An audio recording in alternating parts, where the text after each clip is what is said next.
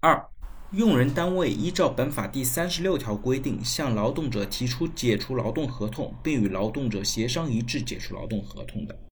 对于第四十六条的第二款呢，其实我们可以看到，这边强调的呢是劳动合同的解除是由用人单位提出的，这种情况下呢。一般是需要给付经济补偿的，但是呢，如果是劳动者提出的，那用人单位实际上并没有强制性的要求一定要支付经济补偿，这一点其实还是一个有一个比较大的区别。那在实践过程当中呢，用人单位解除员工的劳动关系，绝大部分我可以说百分之九十以上都是依照《劳动合同法》第三十六条和员工进行协商解除，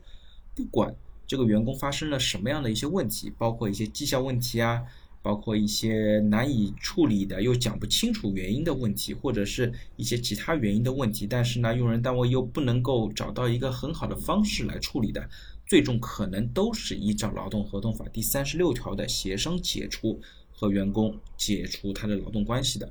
那对于这一条来讲呢，如果是用人单位提出的，那一般来讲是需要给付经济补偿的。那如果是劳动者提出的，那其实我们可以参照员工辞职的情况。那这种情况呢，一般也是没有补偿的，所以谁提出还是比较重要的。